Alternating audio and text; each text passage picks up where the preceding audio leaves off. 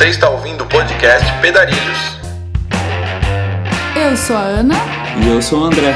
Bem-vindos!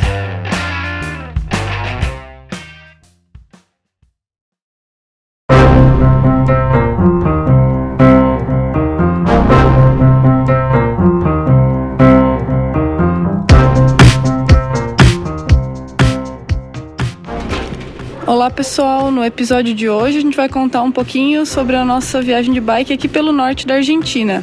Isso, no momento a gente tá viajando, então a gente tá gravando esse episódio aqui meio offline, sem internet, por isso não vai ter leitura de e-mails e tal.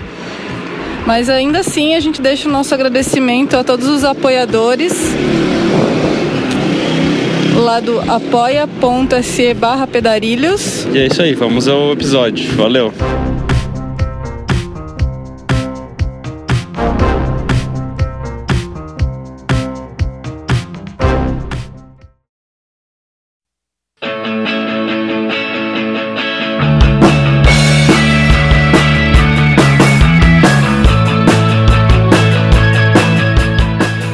Lembrando, para quem quiser nos escrever, deixar seu feedback, opinião ou mensagem de incentivo, o nosso e-mail é podcast@pedarilhos.com.br ou através de um comentário lá no blog pedarilhos.com.br/blog. E também estamos no Facebook, facebook.com/pedarilhos.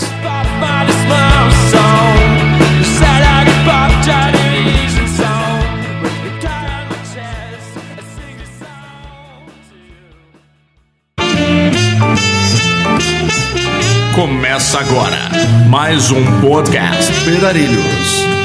Com o apoio de Loja Virtual Pedarilhos, Campa Equipamentos e Camisetas Orgânicas.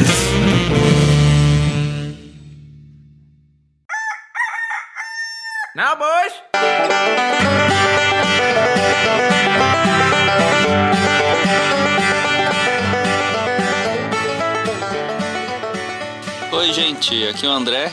Olá pessoal, aqui é a Ana. A gente tá aqui em San Augusto, no oeste da Argentina, depois de um mês e pouquinho de viagem. província de La Rioja. Bom, agora a gente vai te diz... vamos dizer como chegamos até aqui. Bom, a gente saiu de Tangará, aproveitando uma carona até o extremo oeste do estado de Santa Catarina e conseguimos, entre alguns dias de pedal e alguns dias de carona, chegar até a fronteira com a Argentina, em Bernardo de Irigoyen e Dionísio Cerqueira. Pois é, a gente pedalou um pouco, teve um pouco de carona, pegamos uma carona também com o pessoal de caminhão e carro, né? Como é que foi, Ana? Ah, foi na última hora, assim, o André foi parar num posto perguntar se tinha algum caminhão indo pra fronteira. E eu fiquei meio que na beira da pista pra ver se tinha alguma boa oportunidade passando. Eu vi um caminhão assim meio meio antigão, assim, falei: "Ah, será que ergo o dedo ou não ergo o dedo, né, Pra pedir carona?" Eu falei: "Ah, vou erguer". E na última hora assim, o caminhão já passando eu ergui. E o cara da caminhonete de trás viu que eu ergui o dedo. O caminhão já não tinha mais visto. Só que eles estavam juntos e estavam se falando por rádio. Então as bikes foram no caminhão e as gentes na caminhonete. Tá, Maior mas- conforto. Mas por que que dessa vez a gente tá pegando carona? Os pedarilhos ficaram preguiçosos, não pedalam mais? Pois é, né? Agora a gente vai ficando velho, né? Não, não, brincadeira, gente. É que a ideia era pedalar de Salta até mais ou menos Santiago ou Mendoza. ou Mendoza. Por quê? Porque na, na viagem maior que a gente fez de 2012 a 2014, a gente pulou esse trecho, a gente pegou umas caronas nesse trecho, né? Então a ideia era conhecer essa região aqui. Da região da fronteira, a gente resolveu vir pegando ônibus até Salta. Aham, a gente já chegou na fronteira ali, era tipo um domingo, né? É, E a gente se informou se daria pra sacar dinheiro ali na fronteira do lado argentino, mas a gente decidiu que ia ser melhor sacar do lado brasileiro. Aí chegamos ali na fronteira, tinha um tiozinho assim na esquina. é que não tinha casa de câmbio aberta, É, né? por Porque causa- era domingo. Sim. Daí um tiozinho assim no meio da rua trocando dinheiro, né? Daí eu cheguei. Tudo cabreiro, né? Assim, primeira, primeira fronteira, assim, da, da viagem, né? O cara já fica meio desconfiado e não tem nenhum comércio aberto, aquela sensação estranha. Mas aí o André Eu, foi. eu usei aquelas táticas meio que o Biciclown deu dica, assim, pra nós uma vez. Falar, oi, tudo bem? Tipo, pergunta o nome do cara. É, Perguntar o nome é um, é um detalhe importante da história. aí. começa, começa a falar sobre a viagem e tal, né? Pra, sei lá. Diminuir os riscos do cara querer te passar a perna. Mas enfim, foi um medo, assim. O cara se mostrou bem profissional, a gente trocou o dinheiro. Bom, trocamos o dinheiro, trocamos dinheiro também outra vez, mais pra frente na Argentina, e até agora não, não deu problema nenhum de nota falsa, as É coisas que assim. quando a gente teve no Peru, a gente teve problema de nota falsa, né? É, uma vez, mas daí tem que ficar meio ligado. Mas deu tudo certo. Deu pra trocar o dinheiro e. Assim que a gente trocou, foi legal porque assim, parou um busão do outro lado da rua, a gente tava na Argentina fazia pouquíssimo tempo. E daí falou, não, é esse ônibus que a gente tem que pegar pra dar uma adiantada em direção à Salta, né? Aí o cara, o cara parou, eu conversei um pouco com ele, assim, daí eu, daí eu falei, dá pra colocar as bikes? Ele falou, não, tranquilo. Daí, só que eu ainda não tava com o dinheiro argentino. Daí eu falei, então me espera cinco minutinhos. Daí ele falou, não, tudo bem. Daí eu fui ali, troquei a grana, a gente pegou as bikes, pá, botamos no busão e... Inteira no busão, né? É. Era um ônibus de uma cidadezinha pra outra um pouco maior, então foi tranquilo, o motorista não embaçou com nada. A bike entrou inteira, a minha de um lado, a do André do outro, do bagageiro, e fomos até uma cidade que chama Eldorado. Ah, Eldorado. Isso, ônibus de Bernardo de Irigoyen para Eldorado. Sai quase de hora em hora. E de Eldorado, a gente esperou até. A gente chegou em Eldorado fim de tarde, esperou até 10 horas da noite o ônibus que vinha para Correntes, cidade capital da província. E aí que começou a embaçação de ônibus com bicicleta. É, nessa cidade falaram que a gente tinha que embalar as bikes e tal, daí a gente, ah, beleza, né? Faltava pouco tempo pro ônibus, daí a gente deu um jeito de embalar as bikes do jeito, com os materiais que a gente tinha por ali, assim, nas redondezas da rodoviária. Que era fita adesiva, saco de lixo e papelão de caixa de E papelão. supermercado. Só que a gente totalmente amador em embalar a bicicleta, né? Não seguimos nenhuma dica do pessoal. O pessoal tem umas dicas boas A aí. gente devia ter assistido várias vezes o vídeo do Olinto. Ele dava boas dicas, ele e a Rafa, como embalar a bicicleta. Com certeza, a gente foi na onda da tiazinha lá do guichê. Ela falou assim: não, você tem que colocar as duas bicicletas juntas é, num pacote só. Daí, ah, beleza, vou seguir as orientações dela, né? Daí a gente embalou assim e tal, ficou um tempão embalando, né? Tava quase a hora do ônibus. Aí quando a gente meio que terminou de embalar, o tiozinho que tava do lado, assim, olhando, olhando a gente embalar, falou assim. Não, ele, quer dizer, ele chegou depois, né? Que tava já embalado. Chegou e perguntou assim: que, que tem aí? É uma moto? a gente pensou, putz, qual a bosta a embalagem? Parecia um touro de duas cabeças, tipo, onde seria a bunda do touro, era a outra cabeça do touro. E tudo preto, assim, gigante. Meio molenga, assim, desengonçado, Não, mas não- a gente não conseguia carregar um, em um só, tinha que carregar em dois, meio que um indo de costas, de perna aberta, horrível. Tá, Ainda não, bem que a mas- rodoviária era pequena. Mas a gente tá preparando a revanche pra volta de deixar bem bonito os pacotes. Vamos Bom, ver. daí o ônibus de Eldorado pra Correntes n- não, de- não deu muito embaço. O cara só falou assim: ah, cobraram a bicicleta? Daí a gente falou: não, a moça do guichê falou que não cobra nada. Aí ele: ah, mas quando chegar em Correntes vocês vão ter problema. Aí tá, quando chegar em Correntes, vamos deixar o problema pra depois? Vamos deixar chegar lá. A gente ia ter uma noite inteira de viagem ainda até, até Correntes. Chegamos em Correntes bem de manhã cedinho, praticamente o que? 5 da manhã. E o ônibus pra Salta, que era onde a gente queria começar a pedalar, só ia sair 5 da tarde. Então a gente tinha aí mais de 12 horas de espera. Bom, e assim que a gente chegou, bom, a gente tava recém na Argentina, não tava nem falando direito ainda, dá- tem que dar aquela engatada, né? No E- espanhol. é. Daí o tiozinho que ajudou a descarregar a bicicleta pegou e pediu grana, né? Pro- Aqui eles chamam propina, o que seria a gorjeta em É. português. Daí eu falei, não, tá, mas por que assim, né? Tipo, no Brasil não precisa dar dinheiro pra quando ajuda a descarregar, né? Porque é um serviço da empresa, né? Normal, já tá incluso no, no- na, É, geralmente passagem, se a né? empresa cobra o valor da bicicleta, quando você compra o bilhete, você já tá de boa, já vai cobrar aí e você já tá tranquilo. Às vezes não cobra nada e ninguém embaça e dá tudo certo. Mas enfim, também é com o lance do, do dinheiro, assim como a gente fazia pouco tempo que tava na Argentina. Ninguém sabia direito que É, câmbio que tava, é, fazer ele- a conta ali na correria. O tio falou assim, 100, 100 pesos pra ajudar a descer a bicicleta. Eu falei, não, tá louco, não, não temos isso. Ele falou, então 50. Daí eu falei, não, 50? Eu pensei, nossa, 50 reais pra ajudar a descer uma bicicleta. Tipo, o cara ainda tá 50 viajando, né? reais é tipo 10 pila, né? 50 pesos é tipo 10 pila. Tipo 10, né? E daí na hora eu falei, não, não, não temos, não temos dinheiro. Daí, daí o tio saiu meio bravo, assim. E ficou meio de canto encarando a gente, assim. Daí a gente pensou, E putz... todos os outros caras que tinham o mesmo coletinho igual dele ficaram olhando feio pra nós, assim. A gente pensou, putz, a gente vai ficar 12 horas aqui. E esses Fudeu. caras vão armar pra a nós. gente. Tipo, era feio. uma, era uma rodoviária feia, assim, de uma cidadezinha também que não é a mais bonita do mundo, assim, né? A gente sentiu, se sentiu hostilizado, mas depois o André foi lá e deu os 50 É, pesos pro Na cara. real, na real, depois eu fui lá e meio que fiz as contas, assim, eu falei, não, tudo bem, vai, vamos, vamos deixar essa grana com ele só pra gente ficar sossegado, né? Bom, então esse primeiro bloco a gente vai falar essa saga do ônibus, porque muita gente que tá pensando de repente em pedalar pra Salta e não vai de avião, quer ir numa maneira mais econômica, às vezes olha o preço da passagem do ônibus e pensa, pô, é mais barato que no Brasil pela distância que faz.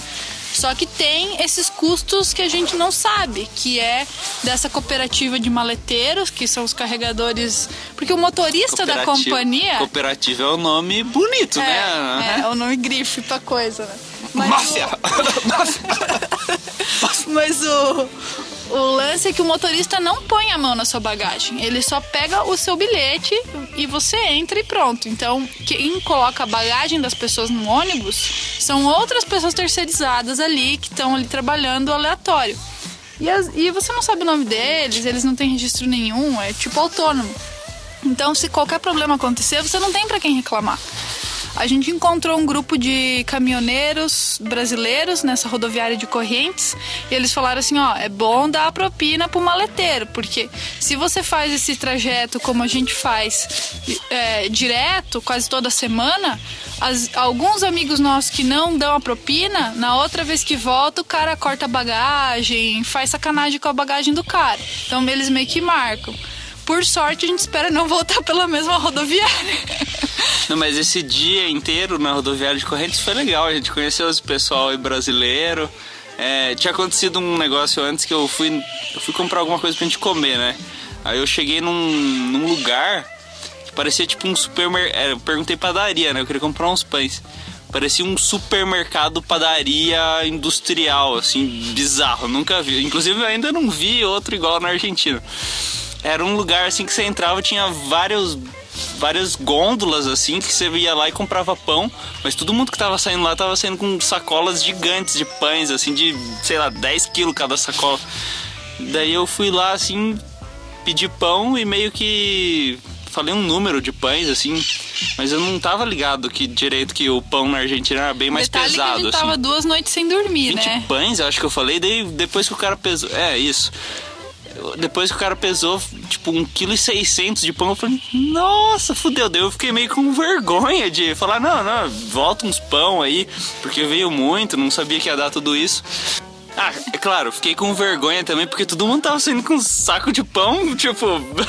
Profissional. muito gigante, assim. Não... Daí eu fiquei com O vergonha. saco era de pão era até modesto, então, pra proporções. Era locais. modesto, só que quando eu paguei, assim, foi bem barato. Quando eu paguei aquele saco de pão, eu falei, nossa, que cagada, a gente vai pegar ônibus e eu vou ficar carregando esse saco imenso de pão aqui. Mas enfim, deu certo, que a gente conheceu os brasileiros, eles eles estavam, eles formaram tipo um, como é que fala? Um gueto. Tipo um gueto dentro da rodoviária lá de, de Correntes. Uma sala de espera meio É, tipo, eles. desuso. Eles. Não, não, desuso não. Eles dominaram a sala de espera, assim, e fizeram. Tinha gente fazendo chapinha, tinha gente fazendo. Não, várias Café. coisas. Tipo, passava tempo lá, assim, dormindo, de tudo. Daí a gente chegou lá, conversou com eles, daí a gente bateu um rolo lá. Eles fizeram um café lá, a gente deixou um pão com eles e fechou, né? Ufa, ajudaram a gente a acabar com o pão também. Pessoal caminhoneiro, maior gente boa. Bom, e aí chegou a hora do ônibus, que a gente ia pra Salta, e a menina do guichê falou: não, é, como a gente já tava meio cabreiro com esse preço dos maleteiros, ela falou: não, uns, uns 150, 200 pesos é um preço ok pra eles cobrar pela bicicleta. Uns Pra, 40, 50 reais agora na cotação de 2017. pra carregar aquele touro de duas cabeças, até que não é um preço absurdo. Se você for ver que o cara tá ali o dia inteiro carregando peso e ferrando com as costas dele, né? É, só que o, o negócio é que eles não deixam a gente botar a mão na bagagem. Tipo assim, eu quando a gente chegou pra, pra entrar nesse ônibus de correntes pra salto, eu falei, pode deixar que a gente coloca a bicicleta lá em cima, você não precisa fazer nada. Mas eles não deixam. Eles falam que não é permitido. Enfim, a gente perguntou pro rapazinho, né, que tava encarregado daquele ônibus, é, quanto que ele iria cobrar. Ele falou: não, não, pode deixar aqui na hora, eu já informo vocês. A gente falou: ah, beleza, o cara é gente fina, né? Cara, chegou na hora, ele queria 500 pesos e não mudava a palavra. Assim, a gente 100, falou, 100 reais. é, a gente falou, não, cara, isso aí é quase o preço da passagem, tá louco? Pra duas bicicletas, deixa que a gente põe então pra dentro. Não, não é permitido, não é permitido, 500 pesos, 500 pesos. A gente falou, cara, a gente não é europeu, não é norte-americano, a gente é do Brasil. A gente não tem toda essa grana pra ficar viajando assim. A gente tá viajando com as bicicletas que a gente vai pedalar e tal. Não teve muita conversa, assim. Até que a gente começou a fazer barraco, a lá brasileira mesmo, na rodoviária. E como a gente tinha chego primeiro, porque a gente tava lá desde as 5 da manhã, toda a galera que tava na fila da bagagem tava pressionando o rapaz, né? Aí até que eu falei assim, pra quem que eu pago os 500 pesos? Vou lá pagar com o guichê, pro guichê, porque a menina me falou que ia ser 200. Ah, No máximo 200. E aí ele ficou assim meio sem responder, deu uns 5 minutos. Eu falei, ó, eu não tenho em espécie. Eu só tenho, eu só tenho para passar no cartão. Eu vou lá acertar com o guichê, então, beleza? Aí ele se cagou e falou que fazia por 100, por quanto que ele fez? 200. Por 200 e não se fala mais nisso. A gente, ah, então beleza, tá. Pode carregar. Só que a gente ficou cabreiro que ele ia danificar a bagagem ou colocar de qualquer jeito. É, Aí a gente entrou no busão, ficou bravo mais um tempo e relaxou por quantas horas até Salta? hum, mais uma noite, né? Mais uma noite. A gente chegou em Salta, rodoviária muito bonita e Parecia um aeroporto. assim, montamos as bikes. Ah, o maleteiro cobrou bem baratinho também e Ah, sim, é que falou que é, pedalava também, foi bem simpático em relação à bike. É, foi aquela história também. O maleteiro foi cobrando em, tipo, meio que em inglês, assim, tip, tip. Daí eu. Daí eu falei, não, cara, eu não sou. Não sou. Não falo inglês. Eu sou brasileiro, somos países irmãos tal. Daí ele ficou mais de boa e cobrou um pouco menos, tipo 10 reais. É, Ainda é alguma coisa por um serviço que a gente podia ter feito sozinho, mas tudo bem.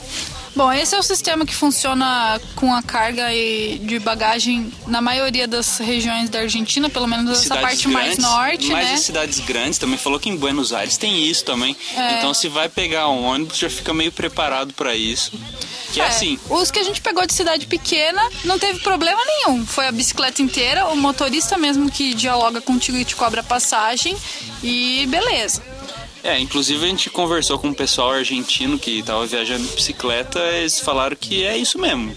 Falou que é difícil e que evitam ao máximo viajar de ônibus, de bicicleta por aqui. É, falaram que de avião é um pouco melhor, mas ainda assim tem um, um custo. Só que a galera é, é mais tranquila. Bom, então vamos começar o pedal agora, André? É isso aí, bora.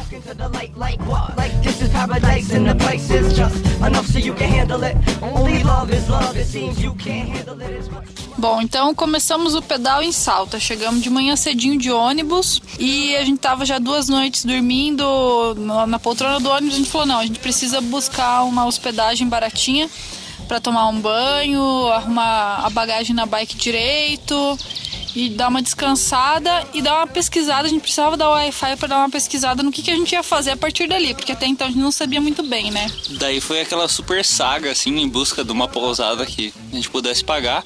Até que a pousar, as circunstâncias escolheram a pousada por nós, né? Porque a gente é muito indeciso. Na verdade, o André é mão de vaca, essa é a verdade, tá? Ele não queria pagar os. O quê? Foi tipo uns 50 pila por cabeça à noite. Sem café da manhã. Isso, é, era esse preço. E então as circunstâncias decidiram por nós. A gente- Aí, como ele não tava com paciência pra ficar pesquisando pousada, eu falei, não, André, deixa que eu entro nessa então, e daí Não, você fica aí com as bikes. Quem que aguenta, né? Duas noites dormindo mal. Mas A beleza. gente tava meio zumbi mesmo. É isso. Eu Daí- entrei, eu entrei no hostel pra perguntar preço, condição e tal, e o André ficou lá fora. Fiquei lá fora de boa, assim, meio que olhando pros lados, tranquilo. Daí quando eu ouço um barulho meio estresse, umas pancadas. Daí eu olhei, olhei pro lado esquerdo, assim, um tiozinho batendo uma pedra num cadeado, numa bike que tava cadeado em volta de uma árvore, assim. Daí eu falei, nossa, será que o cara esqueceu a chave, alguma coisa assim? Daí no que eu. Inocente! Daí no que eu pensei de novo, nossa, o cara acho que tá roubando a bicicleta, mas não, não pode ser. Daí eu- quando eu vi assim, o tio já tava saindo com a bicicleta, já largou o cadeado no chão, deu caralho. Falei, nossa, acho que acho que é melhor ficar bem de boa aqui, senão ele vai querer levar é a minha, né? Aí eu saio do hostel e falo, André, então é expresso, não sei o que lá, não sei o que lá dele. Não, não, não, não. Ana, aqui tá tenso, aqui tá tenso. eu falei, então vamos ficar com esse mesmo. Não, esse mesmo, esse mesmo. Só pede se tira o café da manhã e dá um desconto. Aí sem o café da manhã e sem toalha de banho, ela deu um desconto e ficamos lá mesmo. Claro, a gente ainda tinha um monte de pão do, do dia anterior, né? Daí não rolava café da manhã mesmo. Bom, ali então em Salta a gente ficou só uma noite e na outra manhã a gente já saiu pedalando em direção a Chicoana, que é um vilarejinho mais ao sul de Salta, porque a gente queria começar já com subida, né? Já, já começar ferrando com as pernas mesmo. Não, ferrando com o joelho do André que já tava ferrado, né? Já tá ferrado. Ah, bem lembrado. Eu falei assim, ó, vamos começar chegando, che- chegar chegando pra ver se é vai ou racha. Porque se é pra dar problema no joelho, tem que dar agora e aí a gente já volta embora, não fica se enrolando e beleza. Isso aí. Então a gente já pegou a Cuesta del Obispo, que é uma subida que vai até uns 3 mil e poucos metros. Então Salta tá mais ou menos a 1.200 metros de altitude e essa Cuesta fica a- a 3 mil e pouco, quase 4 mil metros de altitude. E foi o quê? Dois dias, duas noites acampando e no- na, à tarde a gente já tava no cume dessa Cuesta aí Isso. Passa por uma outra cuesta antes da Obispo que chama Scoipe. É um trecho que tá parcialmente asfaltado, parcialmente é, rípio, né? Que eles chamam a estrada de chão por aqui. E é um caminho bem legal, eu gostei. Bem bonito. Mas, Ana, você tá esquecendo de comentar algumas coisas aí. Então fala aí, o que, que eu esqueci? É, que da outra vez que a gente teve na Argentina, a gente não comia nem carne, nem leite, nem ovo, né? Dessa vez a gente tá mais flexível, né? É, desde que a gente voltou a morar em sítio e começamos a comer ovo outra vez. Isso. que mais? E agora a gente tá comendo também leite, né? Alguma coisinha assim, tipo, não é um exagero. Quer dizer, Doce de leite tem sido um exagero. não, foi um exagero no começo da viagem. Agora, um mês depois, a gente já, já sossegou um pouco, né? Bom, então nesse começo da subida aí, a gente, tava, a gente calculou mal a comida, porque começo de viagem, subida ah, quase Cordilheira dos Andes, a gente levou pouca comida. Isso, daí tinha uma vendinha assim, bacaninha, daí a gente comprou umas frutas secas e também eles tinham lá um negócio que era o queijo de cabra. Eu nunca tinha comido esse troço aí, não. E na outra viagem, na real, eu tava bem com nojo, assim, desses negócios de leite, ovo, queijo. Eu, tinha, eu tava num processo de transição, assim, que eu tava com nojo mesmo de comer esses negócios. Aí depois que a gente voltou e morou em sítio, eu fiquei mais de boa em né? relação a isso. E, e a gente voltou vagarosamente, em três anos, a gente voltou a inserir isso na, É. na alimentação. Daí eu saí da lojinha lá e falei, ah, tem um queijo de cabra ali, tem uns pelos de cabra assim no queijo, mas tá bonito, né? Branquinho, cremoso. Aí dali. O lance é que a gente tava com muita fome. Aí compramos lá, tinha uns pão, umas bolachas, a gente colocou no meio, comeu e tal. Falei, não, gostoso e tal. Beleza, vamos comer só um, um terço, um, um terço, né? pra polenta o E daí resto. o outro terço a gente deixa pra pôr lento e o outro terço pro outro dia, né? Hum. Aí, beleza, comemos, ah, legal. Aí, não, era macarrão. Ah, macarrão, É, sei. tem até a foto de eu segurando o macarrão, vamos colocar aí no post. É, então a segunda, a primeira noite a gente dormiu na beira de um rio onde tinha um santinho do San La Muerte. San La Muerte. É, aqui na Argentina tem muito dessas crenças, assim. Se você sai de uma cidade grande, você vai ver, assim, uma fileira interminável a cada 20 metros de uma casinha de algum santinho diferente. Os principais são o Gauchito Gil, e a defunta Correia. Gauchito Gil geralmente é bandeirinha vermelha e você tem que cumprimentar o gauchito pra ele te ajudar aí na estrada, né? É, a gente ficou sabendo disso pouco tempo atrás e tem, tem ajudado Tem o Gauchito. funcionado. é, o Gauchito. tá jóia, gauchito. A gente faz um oi meio assim, Um gola gauchito. Gola gauchito Dá meio- uma cenada meio discreta assim, né? Pra você não passar muita vergonha. levemente com um sorrisinho assim, tipo, tô fazendo uma Amarelo. obrigação aqui só, uma obrigação, mas.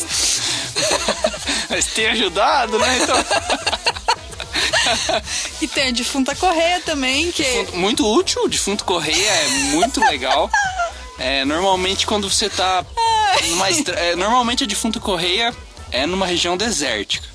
E isso Não, mas teve em outras regiões também. é, O mas pessoal se espalha, né? Os crentes da defunta, eles é, estão é que, é espalhados. que o acontecimento da defunta Correia, que tem toda a crença, é que ela morreu numa região desértica por conta de sede, mas o filho dela, Um bebezinho, Um bebezinho. sobreviveu porque mamou na teta da mãe morta. isso. Então, e daí, hoje em dia, o que as pessoas fazem é deixar garrafas cheias de água. Bom, algumas já estão vazias porque estão lá no sol muito tempo e evapora. E voa, e suja tudo ao redor. Mas, quando a gente tá com sede, ou tá precisando lavar a mão, ou assim, de acampar, e a gente só tem um pouquinho de água limpa e precisa de uma água pra, tipo, tomar um banho ou lavar louça, a gente vai ali, pega umas Recorre a garrafinhas, defunta. Pega umas garrafas e, pô, acampa tranquilo. De vez em quando tem até umas garrafas, a gente conhece uns caras que... É, Tem a manha, eles reconhecem assim o lacre, a data de validade da garrafa a d'água. garrafa tá com aquele plástico mais brilhante e tal. Novinha, Isso. sabe? Daí o, você vai ali, o pá. garrafa PET ainda não ressecou, assim. Você dá vai- pra, dá pra é. manjar se é Isso. novo ou não. Daí sossegado, você pode consumir aquela água ali e boa, né? Então ela salva você num deserto, assim, em algumas situações. Mas teve região desértica, desértica, que não teve centinho de defunta, não. Qual que, é a, qual que é a tua mandinga aí? Tu disse que tem sempre uma casinha perto? Que às vezes o pessoal Sempre tem. deixa moeda, né? Hã? Qual que é assim? Então, você falou assim, ah, sempre que tem um santinho, tem alguém que mora perto, que faz a manutenção Ah. ali das, das arrecadações da Ah, é- moeda. é, tudo que eu vou falar agora é uma mera especulação, né? Porque eu não tenho certeza disso, mas tem uns santinhos que tem muita grana, assim, na casinha do santinho. Tem grana boa, assim, tipo, dá pra passar um dia com a grana que tem ali. E normalmente tem uma casa perto desse Mas se santinho. acontecer alguma coisa ruim, você vai pensar, putz, Não, eu não tô falando que a gente pegou dinheiro, nem que a gente não pegou o dinheiro do Santinho, mas é, dá tem. medo, dá medo. Não sei por que, que a galera põe. Tipo, se todo mundo só põe, como é que. Ia ser que- dinheiro infinito. E isso, é? Como é que funciona um negócio desse? Então alguém tira, né? Não tô falando que foi a gente, mas alguém tira. Bom, e daí da, da Cuesta del Obispo, a gente passou numa região que chama Recta del Tintim. Tintim é uma montanha que tem à esquerda do lado de onde a gente vinha. E essa reta, eles dizem que foi traçada pelos Incas e tem o caminho original ainda mais ou menos ao lado. E é uma reta perfeita, assim, por muitos e muitos quilômetros. E é uma paisagem muito legal. E pra gente foi meio que uma descida constante, assim, suave, pouco vento. E é- E foi gostoso pedalar ali, sim, né? ali era a região do Parque Los Cardones, né? Uhum. Cardones é um tipo de cacto, tem nessa região e até onde a gente tá agora, que é bastante imponente, assim, é, é um- uma proporção quase de uma árvore e ele dá um lenho, ele dá um, um tronco e o pessoal faz artesanato, faz construção e tudo com esse material. Tem muitas igrejas, igrejas nessa região que, tipo, toda a parte de madeira é feito com esse cactus. É, uma- é como se fosse uma tábua toda furadinha, assim. Muito bonito. Os incas antigamente usavam também o cactus para para ter um suprimento de água, né, ao longo das travessias assim que eles faziam. É uma reserva de água. Essa recta de Tintim. Bom, desde antes da Cuesta del Obispo, a gente já teve que carregar água para todo esse trajeto até chegar em Paiogasta, que seria o próximo vilarejo. E de Paiogasta, pertinho, Tacate, que é um uma localidade um pouco mais conhecida, é mais turística. O que, que eu esqueci de falar, André? Não, eu esqueci de falar. Ah, A gente começou aquele assunto do queijo de cabra. E não terminou. É, então, daí a gente fez o macarrão, né? Eu tava falando que tinha foto do macarrão. Aham. E daí a gente já tava quase 3 mil metros, né? Eu já tava 3 mil metros. É, e foi uma subida bastante inclinada, E assim, foi passe- uma subida rápida. É, daí eu passei mal pra caramba aquela noite, assim, já tava meio ruim. Eu acho- Não sei se foi uma mistura de intoxicação alimentar com altitude e desde então eu consigo, eu tenho poderes especiais. Olha só. É, poderes especiais, eu consigo sentir cheiro de cabra a quilômetros de distância. tá, desculpa o meu parênteses aqui. Bom, então chegando em Cate, Já tava com os poderes especiais, hein? bom, o André não conseguia nem chegar perto assim de onde tinha cabra. Ele falava assim: aqui tem cabra, tá fedendo cabra, vamos ver aqui. Isso que a tia que vendeu o queijo falou assim: não, alguns turistas, né, não gostam que tenha cabra por perto. Por isso a gente produz o queijo, mas é um pessoal que tá mais longe. Então eu falei, ô louco, mas esses caras são frescos, hein? tá, volta. Enfim, em desculpa. Cate a gente conseguiu ficar no camping municipal. Aqui na Argentina tem muita cultura do camping. É, muita gente viaja com casa rodante, com trailer. E é, esses campings são lugares onde geralmente o pessoal passa o dia, às vezes tem piscina, mais pra época do verão. É bem econômico. Nessa região de Salta, da província de Salta, foi bem econômico tomar um banho quente, né, André? É verdade, eu não sei se é por conta do- dos campings serem públicos, né? E o dinheiro na Argentina desvalorizou bastante, assim, de uns anos pra cá. E daí os campings não... Não por- acompanha. Não acompanham, não atualizam o preço. Porque na outra vez que a gente teve em 2012, na Argentina, a gente não podia pagar pelos campings. Municipais, né? É. Eu lembro que era quase 25 reais. É, era, era uns 30 reais, 25, Por uma coisa 30. que é assim, é só tomar o banho e ter um lugar pra botar a barraca, porque não tinha mais nada. Na época que não é temporada de verão, você não vai desfrutar da piscina pra justificar É. esse preço. Então agora a gente tem pago, tipo, 10 reais, muitas vezes menos. Às vezes 5 reais, É. uns campings muito bons. É, então, então tem funcionado, tem sido legal ficar nos campings, né? Então, de Cate a gente seguiu pra Seclantás e depois Molinos. A gente foi fazendo dias curtos por conta do o André tá sentindo o joelho, a gente tava se readaptando novamente, a região de montanha, Rípio. Depois a gente passou por Angastaco. Todas essas regiões, Cate, Seclantás, é, Angastaco tinha camping municipal.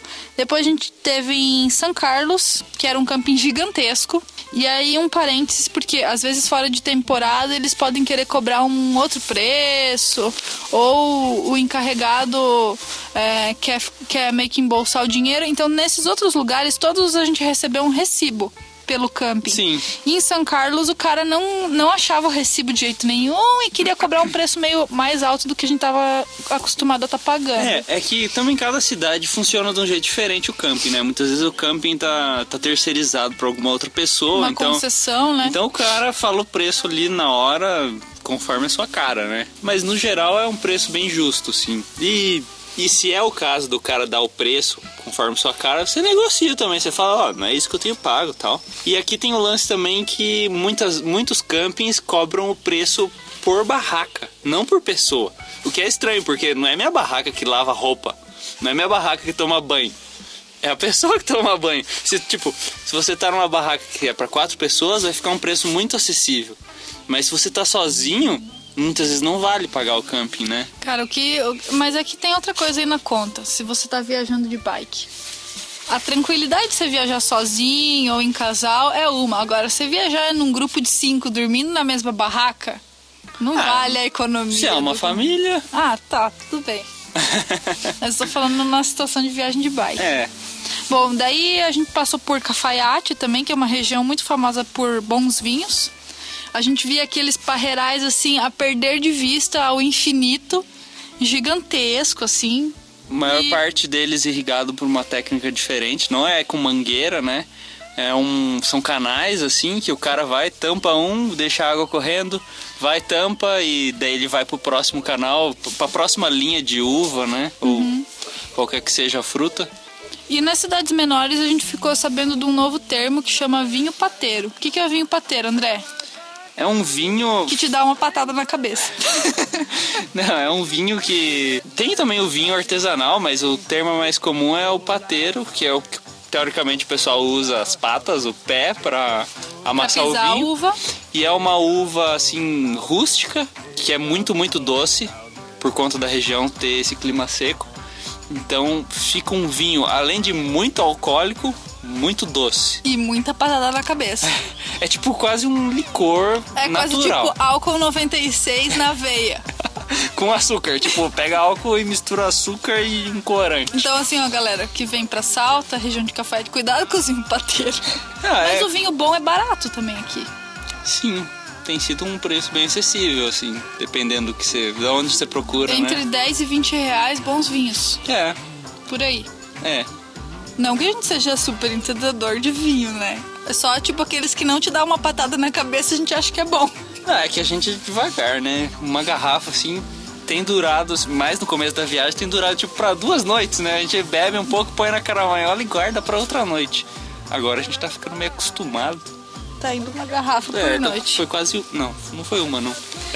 Bom, então de Cafayate a gente encerra esse bloco, já que a gente vai trocar de província.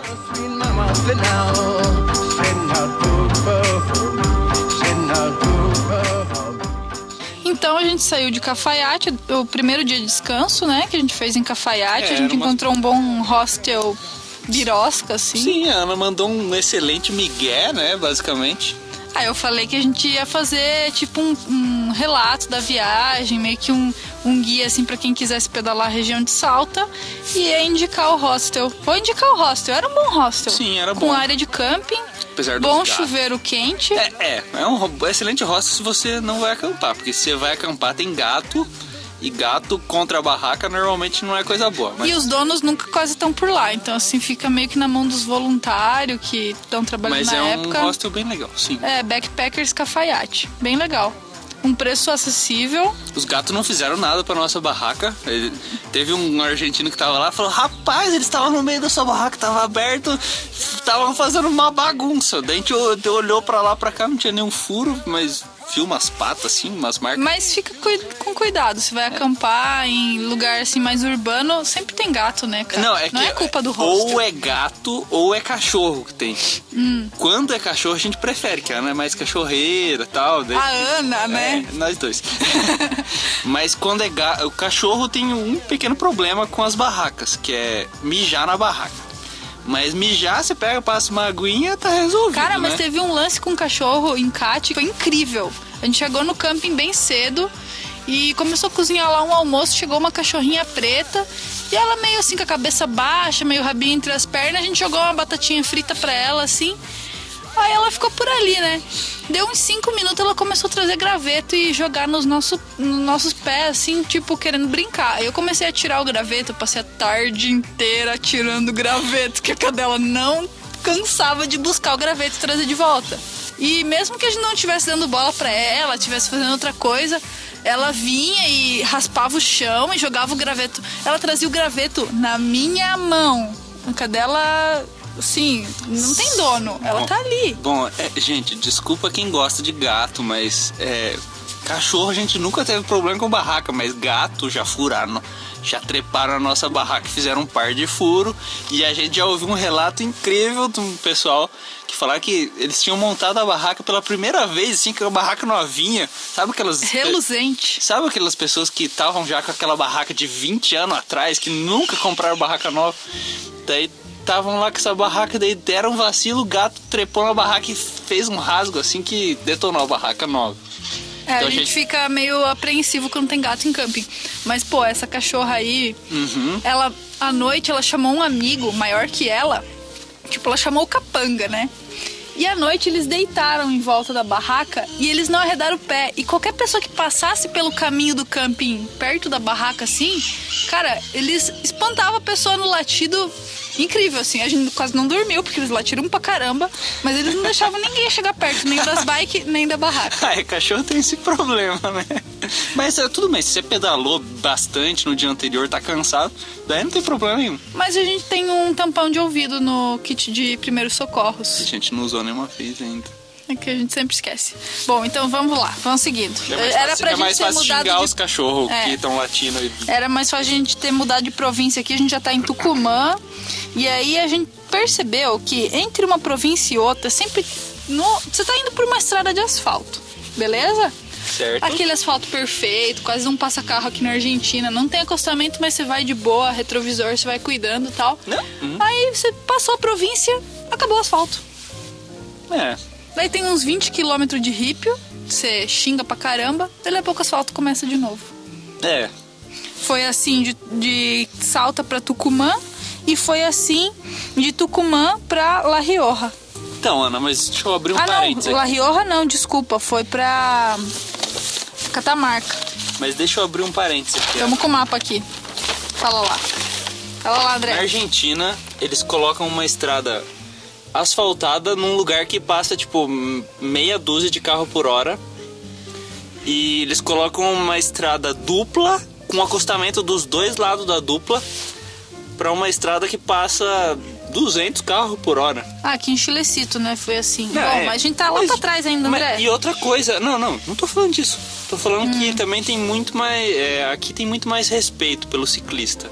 É verdade. Com certeza. Assim, foram raros carros que passaram tirando fina da gente. É que a gente tá com o espelho. Se a gente vê que o cara não tirou, a gente tira.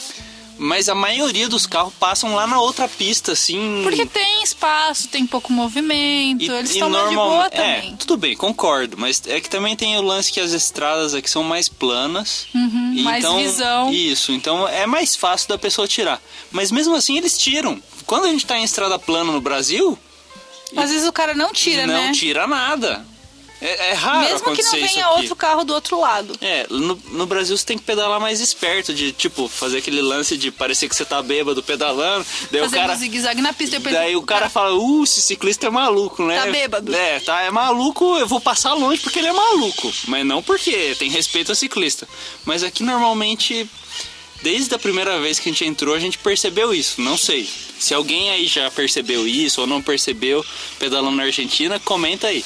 Bom, então a gente entrou pra Catamarca, a gente passou na cidade de Santa Maria, também tinha camping municipal, água quente, o chuveiro, como diz o casal de brasileiro que a gente encontrou por aqui, melhor do que o da minha casa e não pagava nada, meu. Sabe aquela cachoeira de água quente que você toma assim no final do dia de pedal e você não vai pagar nada por isso? É, é, não, é tão bom o camping ali né, de Santa Maria que. Só que a gente bom, chegou no tava, domingo. É, não, tudo bem. É que o camping na Argentina você tem que saber que não é. Não é camping, camping, todo mundo que tá indo ali tá indo pra acampar. A maioria das pessoas tá indo pra fazer churrasco, principalmente final de semana. Então é como se fosse um balneário, vai, usa, entra na piscina. Na minha cidade isso aí era um, clube, pago, né? pago, Privado. é.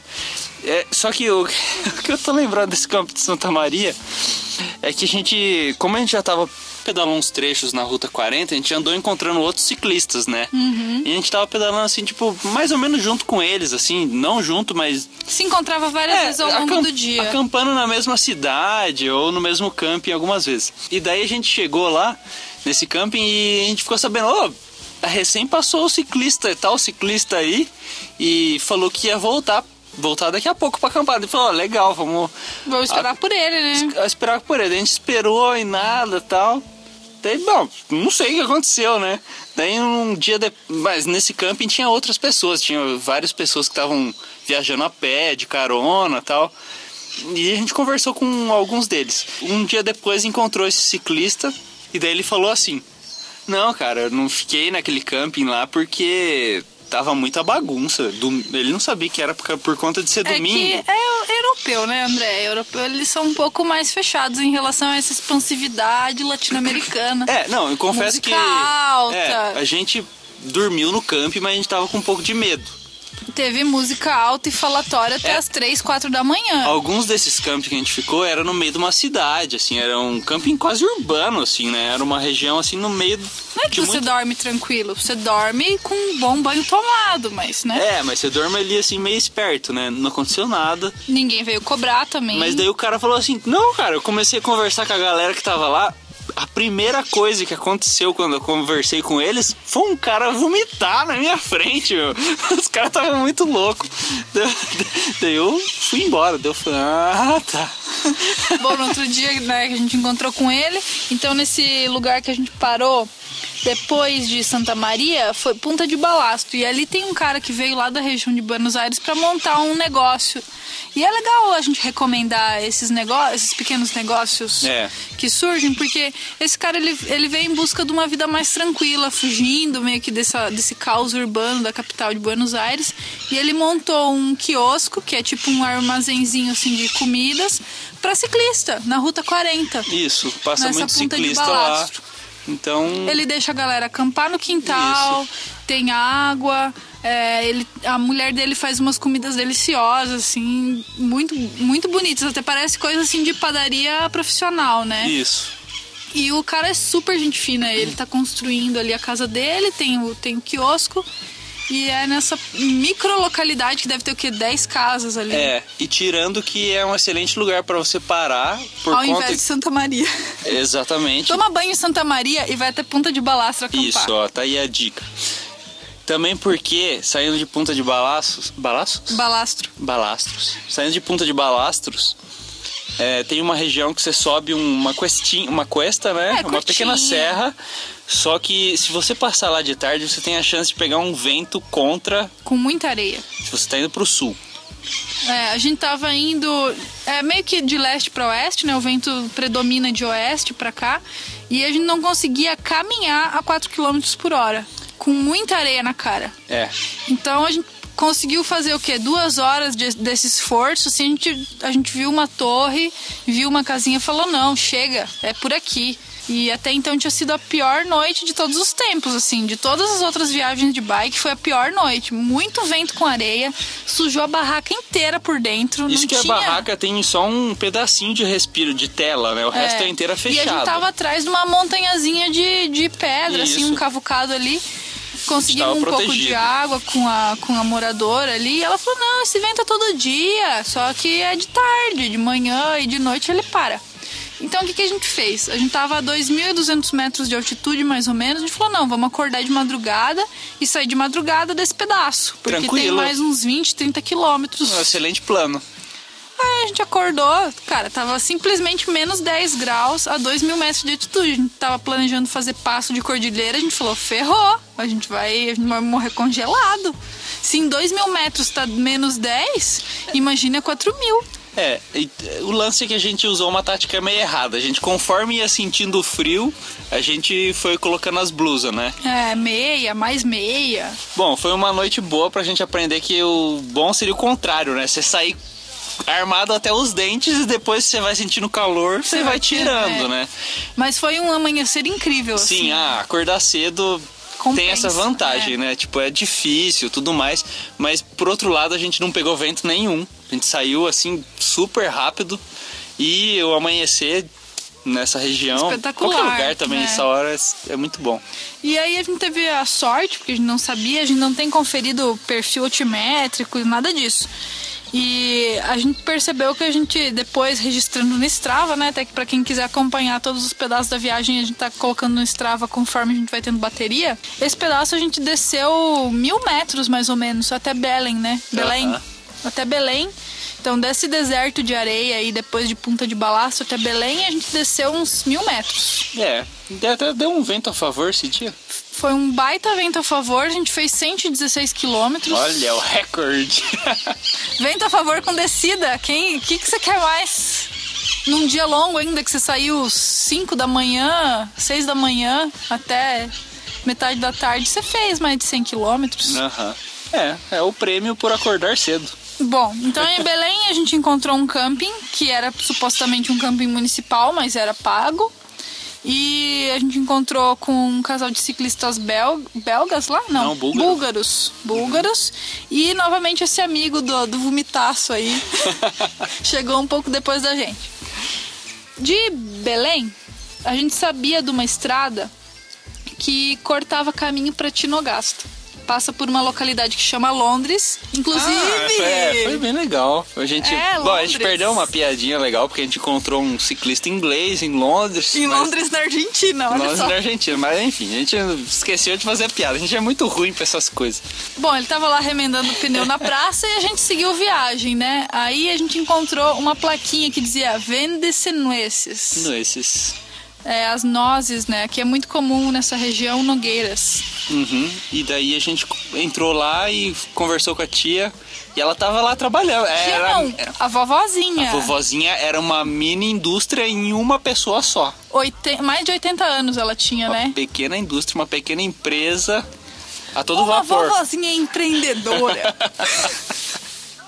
É verdade. ela vendeu peixe. Sim, e daí a gente. Quanto de nós que a gente levou, André? Ó, a gente não costuma fazer essas loucuras, né? Ana? Loucuras gastronômicas. A gente levou dois quilos e meio de nozes. Pensa em enfiar isso nos alforjes da bicicleta. A gente ia ter uma cuesta pra subir de Londres pra frente, que é a cuesta de Zapata.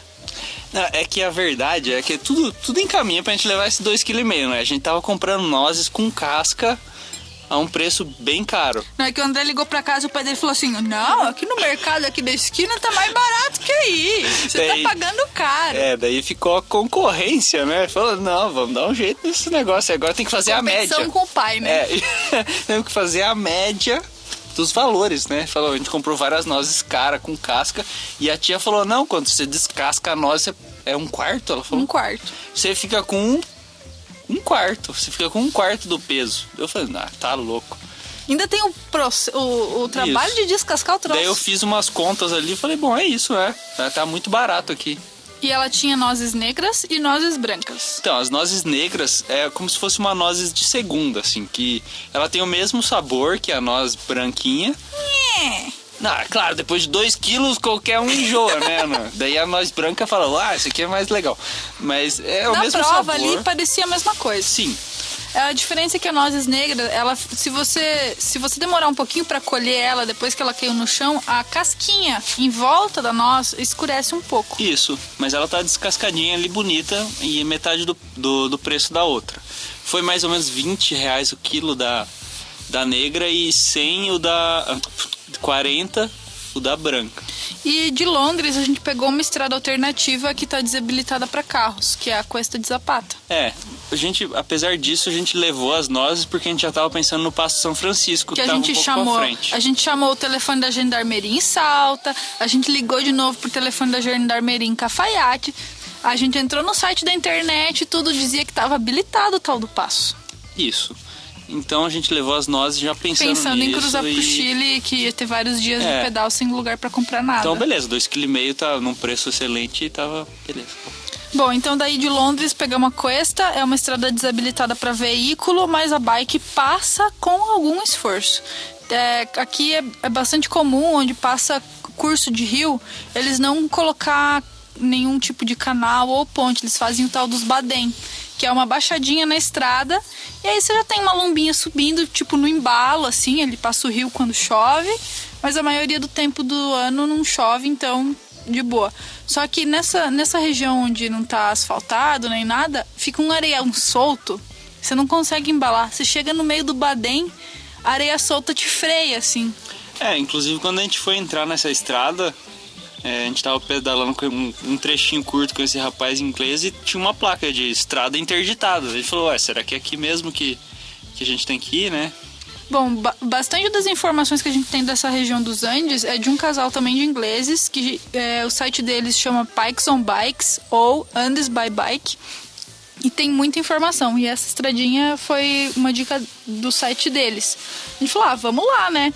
Se a gente tá planejando fazer passo de cordilheira e a gente não der conta dessa cuesta, é porque a gente tá muito mal. Então vamos ver como é que a gente se sai nessa cuesta pra ver se a gente precisa fazer alguma melhoria aí pra fazer os passos, né? E, bom, deu certo, né? A gente carregou muita água, Porque a gente planejou acampar no meio É. do caminho. mais do que a gente precisava, mas... Deu mais ou menos o mesmo tanto de tempo que eles deram de informação, né? E é legal pedalar um, mais que um dia inteiro numa estrada que não passa nenhum carro, né? É. E a paisagem é muito legal. É uma estrada antiga, então tem várias paredes assim de, de contenção da estrada feita manual com pedra encaixada. Pra quem gosta de mountain bike é prato cheio. Nossa, e pra quem gosta de construção também, já construiu, uma- mexeu com alguma casa, fez uma parede, alguma coisa, você olha aquele monte de pedra empilhado, você fala, caramba, esses cara era maluco de fazer isso. Ou escravo. Ou escravo. É, sinistro, assim, uns paredão de pedra, tudo encaixadinho, preenchendo os espaços do vale, assim, pra, pra estrada seguir, né? E aí, no fim do dia, a gente chegou em Tinogasta, a gente tinha informação de um camping. Aí não tem camping municipal, a gente só encontrou um camping pago, mas é um camping privado tocado por um casal, assim, muito gente fina. O, o Carlos, né, que nos Carlos. atendeu lá, o dono. E geralmente também é camping para passar o dia, mas ele deixa a galera que tá de bike acampar, ele cobra um preço justo e é um camping todo cheio de bioconstrução, muito bem cuidado, dá pra ver que permacultura. Dá pra ver que tem carinho no lugar, assim. Isso. A gente ficou lá duas noites pra dar uma descansada da cuesta e, e adiante a gente ia enfrentar o Passo São Francisco. Então a gente tomou um dia aí de preparo e descanso. E a gente recomenda também o camping do, do Los Olivos, É. em Tinogasta. Aí a gente fez uma pizza durante a noite. Nossa, o André tem essas ideias e eu. Eu Vai caio, onda, eu né? Caio na na, Nossa, eu caio feito um pato mesmo. Mas que trabalheira pra fazer pizza em, em parrilha argentina, viu? Não, Ô, é que a- caramba! É que quando a gente tava em Cafayate, a gente tava conversando com os ar- argentinos lá e daí eles falaram assim: Seguinte, de noite a gente vai fazer uma pizza. Vocês querem fazer um bem bolado aí? Eu falei, ih, cara, a gente já comprou todas as nossas comidas já, foi mal. Não vai rolar. Mas daí eu pensei, ah, os caras vão fazer, fazer uma pizza meia boca, né, tal. Não conhecia, né? E os caras, ó, chegou de noite, os caras puxando massa. Falei, ô, louco, os caras são profissional. Ana, se fuder. Ana, daí eu fiquei remoendo aquele negócio da pizza uma semana. Mas tava deitado na barraca já dormindo ali. Ai, eu não acho que eu vou lá dar uma olhada lá se os caras não sobrou um pedaço.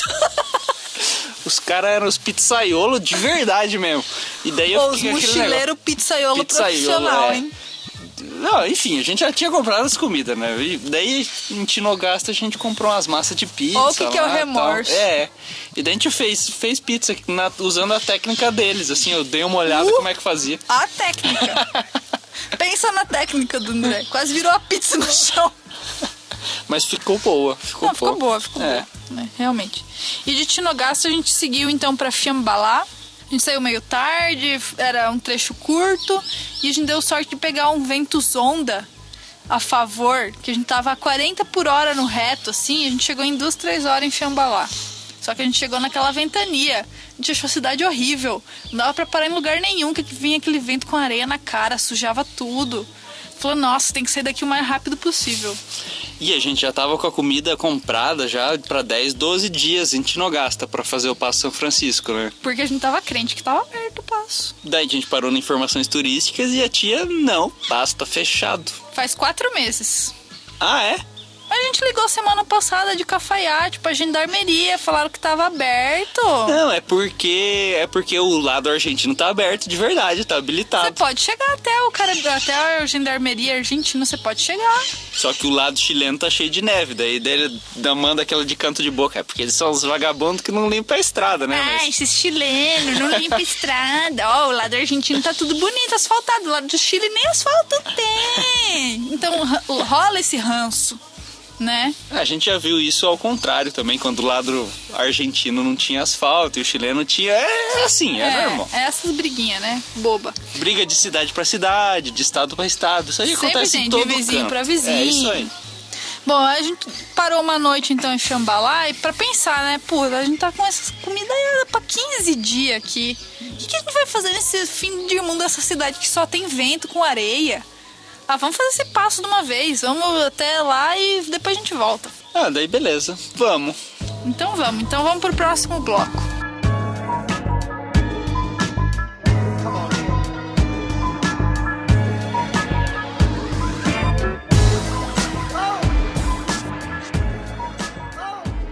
Então de Fiambalá passamos uma noite num camping privado, não tem camping municipal, sabendo que o passo de São Francisco ia estar fechado, não ia dar pra passar pro Chile mais. Isso, daí a gente foi subindo. A gente resolveu naquela noite que a gente ia subir pra conhecer, já que era tudo asfalto e que Bom. o lado argentino não tinha neve na pista. A gente tava com uma esperança também no fundo, porque uma das ideias da viagem era subir o vulcão São Francisco, né? A gente carregou bota, bastão de caminhada, uma bota pesada, um quilo cada pé, mais ou menos, mochila, né? Então a gente tava carregando quase 4 quilos Pra fazer trekking e pra fazer a subida desse vulcão, que é uma subida fácil, é uma caminhada que Mais chega ou ao- menos 6 horas de subida e 3 horas de descida. que chega acima de 6 mil metros, né? Então a gente tinha esperança que até ali a gente ia poder seguir, Porque, né? afinal de contas, tá do lado argentino ainda. Uhum.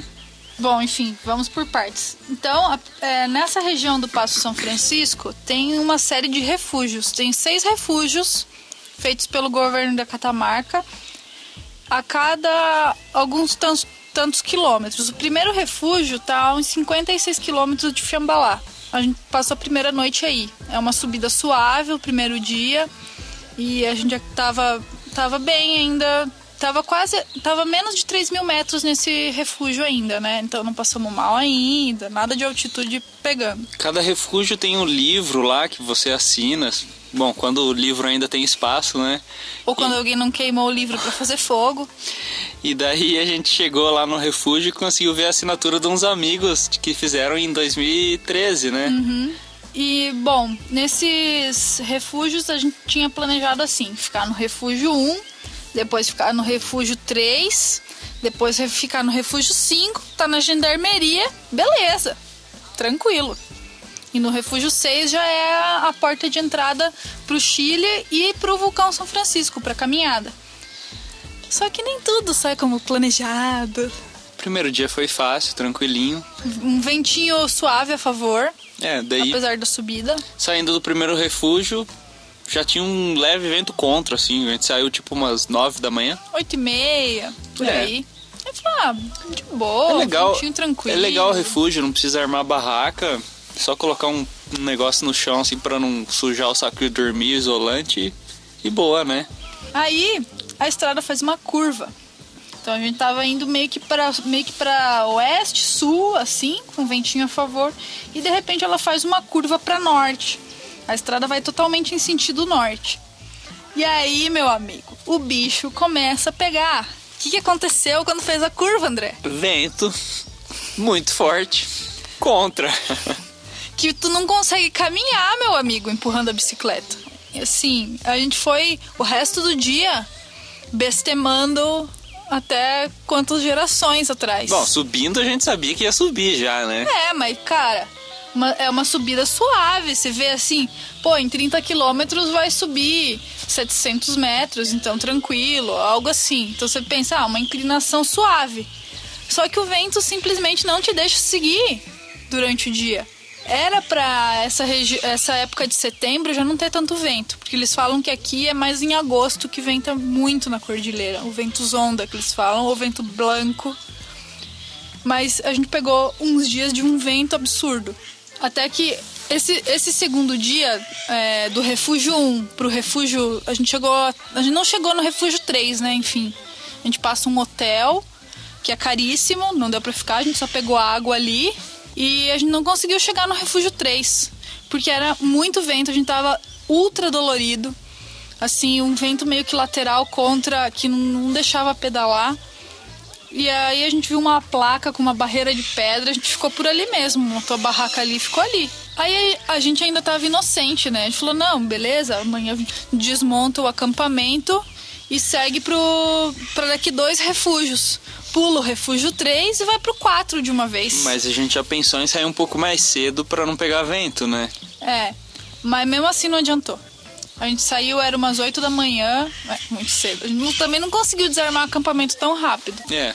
Era nove da manhã, já tava um vento muito forte e a gente conseguiu só chegar até o próximo refúgio e falar, ah, vamos fazer um almoço aqui, daqui a pouco a gente vê o que que faz. No que a gente abriu a porta depois do almoço, meu amigo, veio aquela lufada de areia na cara, a gente falou, Cara, não. não é, não é areia, é umas, são mini pedras que voam, assim.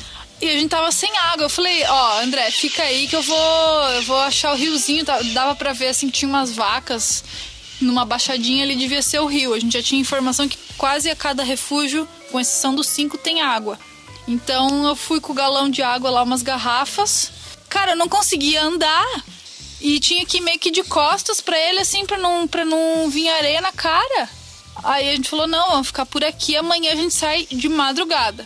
Bom, a gente pegou essa. A Ana pegou essa água no rio, mas é uma água muito suja, assim, Tava né? suja porque tinha muito vento, geralmente É. não é pra ser assim. É uma água boa, cristalina. No tempo extra a gente inventamos uns filtros lá pra dar uma filtrada Sempre nessa tem água. lixo em lugar assim que fica muita gente, né? Então tinha uma garrafa PET lá, eu cortei o fundo, fiz tipo um copo e com a ponta da garrafa fiz um funil ao contrário. Como tem em todos esses refúgios tem uma lareirinha, tinha carvão. E eu tinha retalho de tecido para remendo da barraca, coisa de emergência. Então eu Um de coloquei, algodão coloquei um algodão também. na ponta da garrafa, a tampa furadinha, o, carv- o algodão, o carvão, areia, uns 10 centímetros de areia, pedra, um tecido e mais areia e pedra. E aí a gente foi filtrando essa água para ter uma água cristalina para pelo menos tratar com a luz UV que a gente carrega para tratar a água. Bom, nada adianta também porque a água nessa região dos Andes tem contaminantes, né, com arsênico. Por mais que filtra e trata, um pouco de um pouco de minerais fica, bom, todos os minerais ficam, né? É, mais porque tinha muita criação de animal ali na região, né? Vaca. Ali tinha, onde eu Tudo fui bem. buscar. Ah, mas pra limpar isso, você quer É, dizer? porque Tá. às vezes vai te dar uma diarreia porque tem algum contaminante dos bichos que estão ali, né? Isso, é. Pegamos água ali e ficamos ali o resto do dia. Esperando o vento passar. É, nesse dia a Ana tava melhor. No outro dia, que a gente saiu bem cedinho e não- quase não pegou vento, eu tava melhor, então eu fui correr atrás da água. O bom é que acontece isso, né, Ana, com a gente. Um dia você tá que tá. bem, é, você que tá mal. passando mal da altitude, outro dia sou eu, então a gente meio que se reveza nas atividades. Inconscientemente, né? Ou na pressão. É. Um tá passando mal e o outro tem que se virar, porque às vezes a altitude chega a te dar incapacidade de fazer qualquer coisa. Você só quer dormir, tá deitado, descansar. Às vezes é uma dor de cabeça absurda, Mal-estar ou alguma coisa na barriga, né? não, não digere a comida direito. Então, É. nessas regiões de altitude é bom tomar muita água, cozinhar a comida com muito alho, ou alguns dias antes cozinhar com muito alho. Suplementar ferro, que ajuda também a aumentar o a quantidade de glóbulos vermelhos. Subir devagar, Isso. não se afobar. O que, que aconteceu? A gente queria ir pulando o refúgio, porque pensava, não, 15 quilômetros de um pro outro, a gente consegue fazer 50. E aí você sobe muito rápido. E na real, você tem que parar um dia em cada refúgio, nem que seja para passar o dia lendo um livro ou observando. Pra se aclimatar, natureza. né? A aclimatação é aclimatação, importante. É. Nesse, nesse refúgio 3, a gente saiu de madrugada e chegou às 10 da manhã no outro refúgio. Mas não tinha como seguir, não dava nem pra andar, cara. Não dava pra caminhar. Esse dia o vento foi o dia pior. Isso. E cada dia que passava a gente tava saindo mais cedo dos refúgios. Bom, menos 10 a gente já tava acostumado, né? Falar, ah, menos 10, beleza. Desde que não tenha vento, né? Então a É. gente saiu, a gente tava saindo 5, chegou a sair 5 da manhã, né? De um É, refúgio. Acordava 3 da manhã, 3 e meia, tomava um café, um café com bolacha ainda dentro do saco de dormir. A hora que falava, vamos, vamos, desmontava as coisas o mais rápido possível. Já não tinha barraca pra desarmar, né? Porque Aham. dentro do refúgio é rápido. Botava toda a roupa que podia, corta-vento, calça, calça impermeável, 3, 4, meia e saía assim, ó, no gás pra pedalar forte pra Beleza. esquentar o corpo. Daí saindo do 3 por 4 bem cedo, antes das 6 da manhã, menos 10. As garrafas tudo congelando, a gente enfiando garrafa por dentro da blusa aqui no, no peito, né? Pra manter ela Pra tomar, pelo pra, menos. tomável, líquida, né? E beleza, a gente indo mais ou menos quentinho, né? E furo de pneu 6 da manhã no escuro, menos 10. O pior furo de pneu de todos os tempos. Pensa num cara xingando. E eu dizia, André, o que, que eu posso te ajudar? Não, deixa que eu remendo. André, eu vou te dar bolachinha na boca, então vai comendo pra se esquentar. Ai, esse, essa câmara de merda, esse furo que não sei o que, e xingando, né? Ah, mas tudo bem, né? Menos 10 de noite. Aí Pode troca- xingar um pouco, não? Trocamos a câmara, né? E seguimos. Só que aí, cada 10, 15 minutos, ele parava pra botar a luva no pé. Parecia um macaco. Não, depois dessa parada, que assim, eu tive que tirar as luvas, eu tive que tirar as luvas e ficar me, remexendo com o aro ali. E não sei, por conta do de estar tão frio, é, isso normalmente não acontece tanto assim. O aro, ele deve ter dado uma encolhidinha, né? Porque ele é de Metal. metal e a borracha não muda tanto assim. Cara, quando eu ia colocar o pneu no lugar, ele ficava passando pro outro lado, assim. Passava reto. Muito, passava muito. Não é, não é normal passar daquele jeito, assim. Passa de vez em quando, dependendo do pneu e do ar. Foi difícil de encaixar e depois deu uma esquentadinha na hora de bombear o pneu de volta, a câmara de volta, mas depois disso eu não consegui me esquentar mais. Eu tinha que eu tinha que tirar, eu tinha que tirar o sapato, colocar a mão no pé assim, dar uma esquentada e botar as meias de volta pra voltar a sentir os dedos, porque tava crítico assim. E eu não podia parar e esperar ele, porque se eu parasse e esperar ele botar as meias no pé, é, as luvas no pé, É, a luva ajuda eu me pé. gelava. Então eu tinha que me manter em movimento. Por mais que eu fosse lenta, esperando ele, eu ficava, ficava no girinho ali pra manter o meu corpo quente. E nesse, nesse rolo aí de tentar se esquentar e ir seguindo, a gente chegou no Refúgio 5. Ainda Isso. bem cedo. Num dia sem vento, incrivelmente. É. E- Vento a favor parecia até.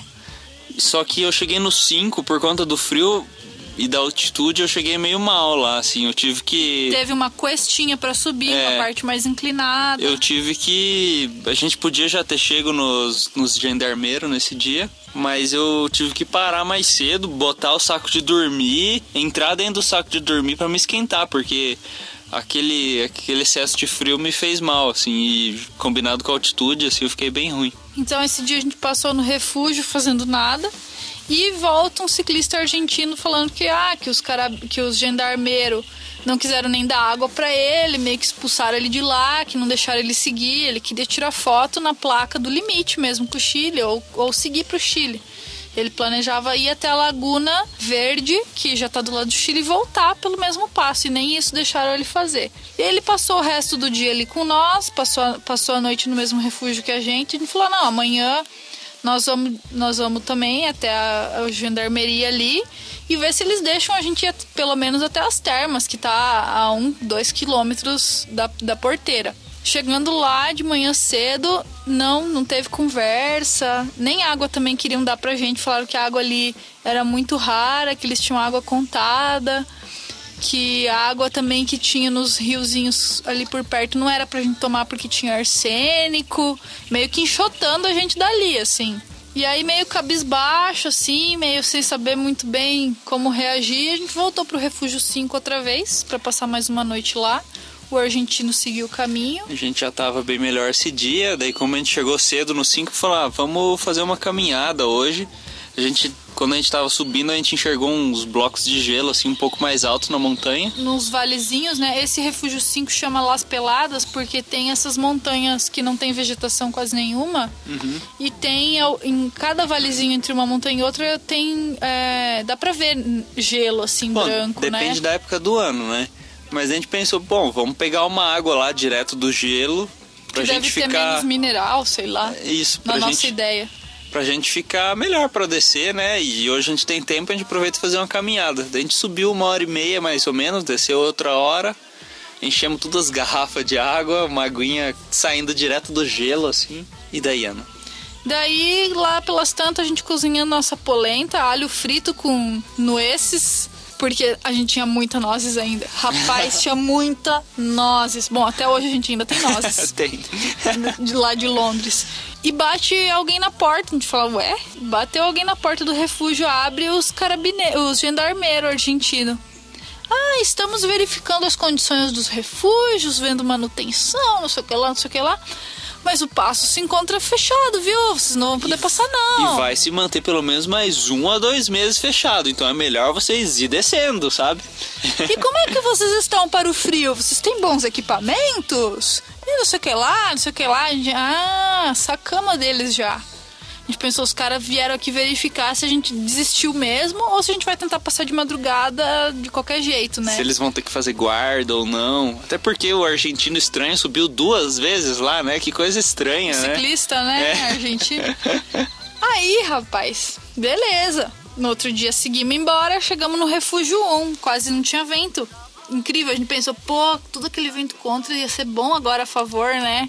Não, daí a gente pedalou um dia inteiro sem vento, né? Mas depois, no próximo dia, um- alguns dias depois, um pouco mais pra baixo, a gente encontrou o argentino que estava um pouco na nossa frente. Ele falou que que ele pegou muito vento contra de novo para Pra descer. descer. Então- Bom, pelo menos era descida, né, André? É, bom, daí o nosso dia sem vento se transformou em um dia bom no final. E ele contou a mesma história dos, dos gendarmeiros no refúgio. Ele parou no refúgio mais abaixo que a gente, um refúgio antes. E falou, cara, eu tava. Eu, tava, eu fui correr, porque eu tava com tanta energia e eu não, quia, não queria sair de altitude. Eu fui correr, aí de repente eu vi que para o, a Land Rover dos gendarmeiros e, e, me, e faz um sinal assim pra mim, tipo, me cumprimentando. Eu cumprimento de volta. Quando eu volto pro refúgio, o araminho da porta do refúgio fechado diferente. Os caras vieram ver se eu realmente tinha desistido de passar também. A gente falou: ah, rapaz, os caras estão ligados. Os gendarmeiros ali, eles não querem ficar acordado de noite de madrugada ver se vai passar ciclista clandestino, não. Eles vêm verificar durante o dia ainda que tá quentinho. Voltamos pra Fiambalá. Isso. E na descida, que- quem que a gente encontrou, André? A gente encontrou um pessoal que estava tentando subir para fazer também a subida do vulcão São Francisco, né? Até onde a gente olhou, gente- todos os carros que desciam depois, né? A gente ficava olhando, será que são o pessoal? Não, todos os carros que passavam no sentido contrário, subindo É. pro passo, voltaram. Todos voltaram, menos esse pessoal. Então a gente fica na dúvida, será que eles conseguiram passar para subir o vulcão? Eles mandaram algum migué muito bom ou Eles tinham carteira Carte- de- carteirinha de montanhista? ou alguma carteirada violenta. Enfim, a gente não viu os caras descer, mas teve alguns carros que a gente não percebeu eles descendo. A gente só ouviu o barulho e não conseguia saber o que que era, De né? repente, né, até voltaram. É. Mas aí esse cara falou assim: É. Meu, vocês estão em Fiambalá? Vão conhecer as termas. Falou: Não, terma cara, coisa de Ele falou, turistada, não, né? uma das melhores termas do mundo, assim. Daí eu pensei, putz, melhor termas do mundo, eu já imaginei Machu Picchu, assim. Que você sobe no lugar, puta subida pra chegar lá, e lá você não pode comer nada, você tem que comprar as coisas no bar deles. caro. Tudo caro. Eu falei, não, não vai rolar, não. Bom, mas ainda assim eles convence, ele convenceu a gente, né? Falou, não, tudo bem, tamo aqui, vamos nessa termas aí conhecer. A gente achou caro, mas na real não é caro, André. Porque quando a gente teve na informações turísticas, a menina não soube vender o peixe. Ela falou assim: ah, pra entrar é 100 pesos por pessoa e pra acampar é 160 por carpa.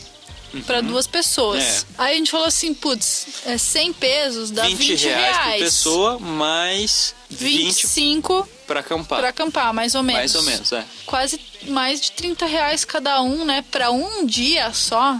Ah, não vale a pena. Mas na volta a gente tava meio sem ter o que fazer, meio desolado, meio querendo se compensar pelo esforço. A gente falou, pô, estamos precisando de um banho, né?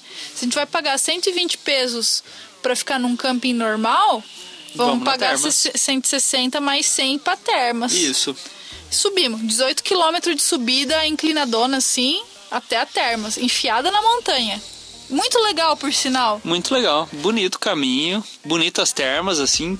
Organizado. Organizado, pequeno, assim, não tão turístico, pelo Pra menos no dia que a gente foi. a gente foi, setembro. E o melhor de tudo, é estilo argentino, é uma farofa só, a terma só não pode comer dentro da piscina. Tudo o resto que você imaginar pode fazer.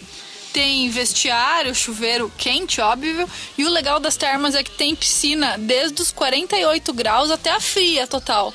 Então você vai descendo de uma piscina para outra, vai tendo uma, tipo umas cachoeirinhas assim de uma piscina para outra e vai diminuindo a temperatura. Então você escolhe, se quer ficar cozinhando a 48 graus, impossível ficar de 48, graus. 42, não é? Não, é 48, a primeira. nossa, muito quente. A mais quente que eu consegui entrar foi a de 40. Não E o legal, outra preocupação que a gente tinha é onde que a gente vai deixar as bikes quando for no, nesse Na lugar, terma. né?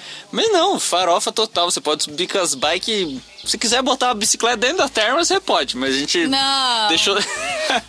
a gente deixou do lado da piscina, assim, deu pra ficar olhando as bikes, tranquilo. É, a gente ficou dentro da piscina olhando pras bikes. Dava fome, ia lá no alforge, catava o que comer, tem umas mesinhas, uns telhadinhos pra você ficar na sombra. Dava frio, entrava na piscina. Dava calor, saía da piscina. Ou ia pra piscina de baixo, que é mais fria. E o camping tá um pouco mais pra baixo. Aham. Então, é, geralmente essas termas ficam até as 10 horas da noite abertas. Você pode ficar na piscina até 10 horas da noite. Só que é friozinho, né? Uhum. Fora. Só que na segunda-feira, que era o dia que a gente tava lá, às 8 horas fechava pra manutenção. Uma vez por semana eles limpam. Eles esvaziam as piscinas e fazem uma limpeza lá. Então, Bem que tava precisando, já tava uma, uma nata assim já que por estão cima. quentinha, você vê aquela nata de gordura da, da galera, né? o mais legal é ver os, os termas profissionais, né? É, a a galera já gente- vem de meia antiderrapante, Isso. roupão. A gente é muito Toquinha. amador das termas, né, Ana? É, eu- foi a primeira terma que eu fui. Nossa, o pessoal era violento mesmo. E desce ônibus, assim, cheio de gente. Só que nessa época tinha pouca, pouca gente, né? E um pessoal bem simpático vinha conversar, ficava curioso com as bicicletas. Foi bem legal. E aí a gente dormiu no camping da própria terma. Um camping muito bonitinho também, bem organizado. E no outro dia descemos pra Fiambalá de novo, porque Não tem Wi-Fi na praça. é É, o dia inteiro usando o Wi-Fi na praça pra ajeitar alguns. Deu uns problemas aí no site e tal. Daí a gente ficou lá o dia inteiro. Ah, é. Usando Wi-Fi, resolvendo Wi-Fi. pepinos É. de casa. E aí a gente conheceu um casal de brasileiro que tava viajando de caminhonete motorhome com uma dog alemão, Gigante, a Mona. 50 a dog. quilos. Nossa, muito legal esse casal, né? A Aline e o Rogério. E aí eles deram, eles deram Miguel de brasileiro pra nós, a gente não percebeu. Eles falaram assim, a gente tava pensando em ir pro camping, né? É, a gente tava nessa, nesse negócio de, ah, quando tem camping na cidade, se a gente pedir em algum outro lugar, os caras vão falar não e vão mandar a gente pro camping. A gente Porque tava o camping era barato, era É. tipo uns 12 pila cabeça. Mas É. não precisava tomar banho, a gente passou o dia inteiro na terma. Nossa, a gente tava sem gorduras corporais naquele Ele dia. tava né? ressecadaço. Falou, hoje não precisa banho. Aí eles falaram assim: não, que noite passada a gente dormiu no posto de gasolina, os caras deixaram botar caminhonete lá, não sei o que lá. E a gente falou: putz, ó, brasileiro sempre tem os migué, né? Vamos tentar no posto também. Chegamos lá, perguntamos por banheiro, podemos usar banheiro, não sei o que lá. E aí, dá pra botar barraca? e o cara é muito, muito solícito, deixou a gente botar barraca até num cobertiçozinho que tava em construção lá e tal. Beleza. Aí a gente deu a letra pros brasileiros t- da, Da Termas, caminhonete né? da Termas. E eles foram pra Termas. Depois a gente se inscreveu por WhatsApp e ficou sabendo. E aí lá pelas madrugadas, lá, pra nós madrugada, né? Deve, ser, deve ter sido o que? 10, 11 da A noite. gente viu eles chegando, né? Ouviu, né? Eu, não, eu vi também. E aí falou, ah, de repente eles viram a gente aqui, mas não quiseram acordar. Aí uns dias depois, conecta de novo as Não, e cedinho, da praça. cedinho a gente saiu e é. falou, pô, os caras estão dormindo, tá tudo fechado no carro, Só a né? Mona deu uma espreguiçada lá, tipo, deu uns cantos de zóio, ô, vi vocês, beleza? Aí a gente seguiu. Uns dias depois a gente conectou em outra Wi-Fi de praça e recebeu uma mensagem deles. E eles falaram que não viram a gente no posto. Eles estacionaram a caminhonete do lado da barraca e não viram nós. Eles falaram assim, pô, vocês estão vocês estão especialista no. Como é que é? Na mocada. Vocês Campo escondido, mano. Stealth, É. stealth. Vocês estavam mocados, que a gente não viu vocês no posto. Enfim, seguimos de novo pra Tinogasta nesse dia e passamos de Tinogasta. Pegamos um trechinho também de, de estrada secundária, que era pra ser tudo asfalto. Mas de novo, na divisa de província, tinha o rípio. Aí pegou mais uns trechos de rípio. Chegamos próximo a Famatina. Famatina é uma cidade bem conhecida na Argentina pela resistência contra a mineração, né, André? Eles conseguiram expulsar diversas minerias ali, né? Bom, antigamente teve atividade eh, de mineração de ouro, cobre e prata no Cerro Famatina. Famatina é uma serra, ela não faz parte dos Andes, é uma serra separada, mas tem uma montanha, um maciço de montanha ali que passa dos 6 mil metros. Isso, daí a gente olhou isso aí no mapa, 6.100 e alguma coisa, e falou, bom, a gente não foi no São Francisco, vamos ver qual é a do Famatina, se é possível. Chegando em Famatina, falaram que nem tinha camping, né, lá. É, Mas aí você roda, roda, vai do mercadinho, vai pro outro, vai na verduleria, vai pro posto de gasolina, vai não sei o que lá. Não, mas tem camping sim, tem o rosteria municipal. E daí a gente foi lá, conversou um pouco com o tiozinho. Daí o tiozinho falou: Ó, vocês estão a fim de tentar subir a, o Famatina. O último que eu sei que subiu foi um brasileiro, Pedro Hawk.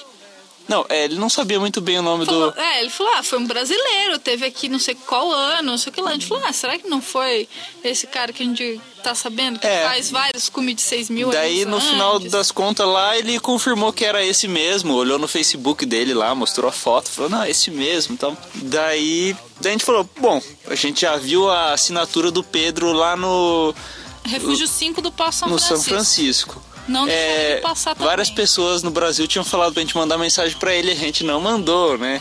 Vamos Ah, escrever. muita correria no final É. da, da preparação pra viagem e Vamos, tal. vamos escrever uma mensagenzinha pra ele e. Porque em Famatina tem Wi-Fi Wi-Fi na, pra- praça. é lenta, mas tem. É. Daí a gente escreveu uma mensagenzinha assim e falou: bom, se ele falar que dá pra gente ir com as coisas que a gente tem e tal, e, e dar um auxílio, a gente tenta ir, né? Porque até aos pés lá da serra, até 4.700 metros, tem estrada 4x4. Isso. Que é o caminho pra antiga mina, que já tá desativada há mais de 100 anos, a mina lá americana. Então essa última estação, a estação 9, é até onde chega a estrada. Dali seria um ou dois dias de ataque, ataque a cume, né? É.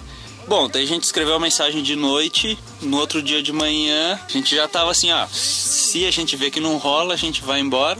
E se vê que rola, a gente fica mais um dia e no outro dia a gente sobe, né? Aí no outro dia de manhã eu fui dar uma checada lá na internet, o Pedro respondeu assim, nossa, muito solícito, deu várias informações sobre a montanha e a gente se animou, né?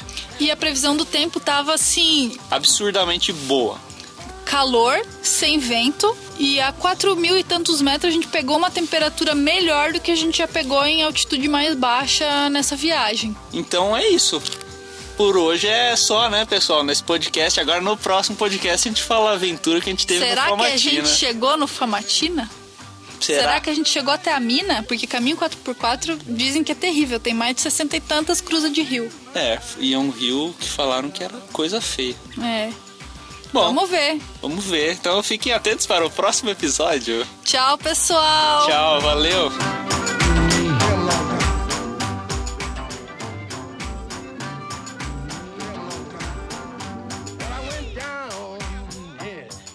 Church house, yes.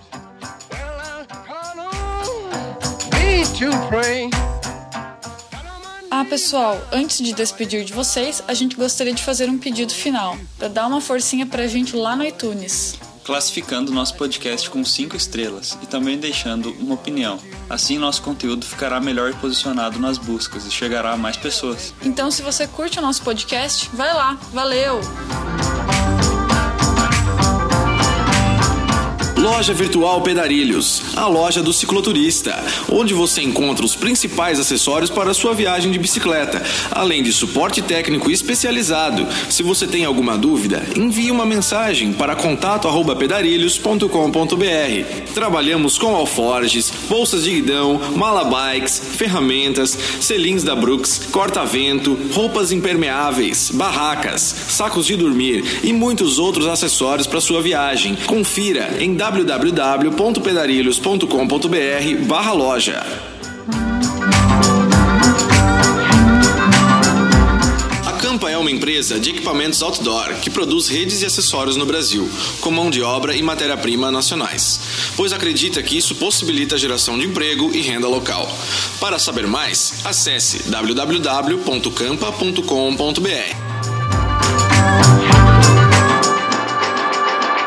Você já ouviu falar de algodão orgânico? Sabia que o algodão convencional não faz nenhum bem para o meio ambiente? Inclusive, o cultivo de algodão convencional é a cultura agrícola que mais utiliza pesticidas no mundo. Cerca de 15% da produção mundial de pesticidas é destinada somente para o cultivo de algodão convencional. O algodão orgânico é bem diferente, porque precisa de 80% menos água e o produtor rural não tem sua saúde prejudicada, porque não precisa de veneno na plantação e os órgãos de certificação estão sempre fiscalizando todas as etapas do processo. E isso tudo é para garantir que você receba aí na sua casa uma camiseta que não utilizou trabalho escravo, nem foi produzida sob condições indignas, que não prejudicou o meio ambiente, os ecossistemas, mas sim que promove o comércio justo, uma economia mais sustentável e solidária. Então entra lá no camisetasorgânicas.com.br e conheça nossas camisetas de 100% algodão orgânico com estampa eco-friendly e sem metais pesados.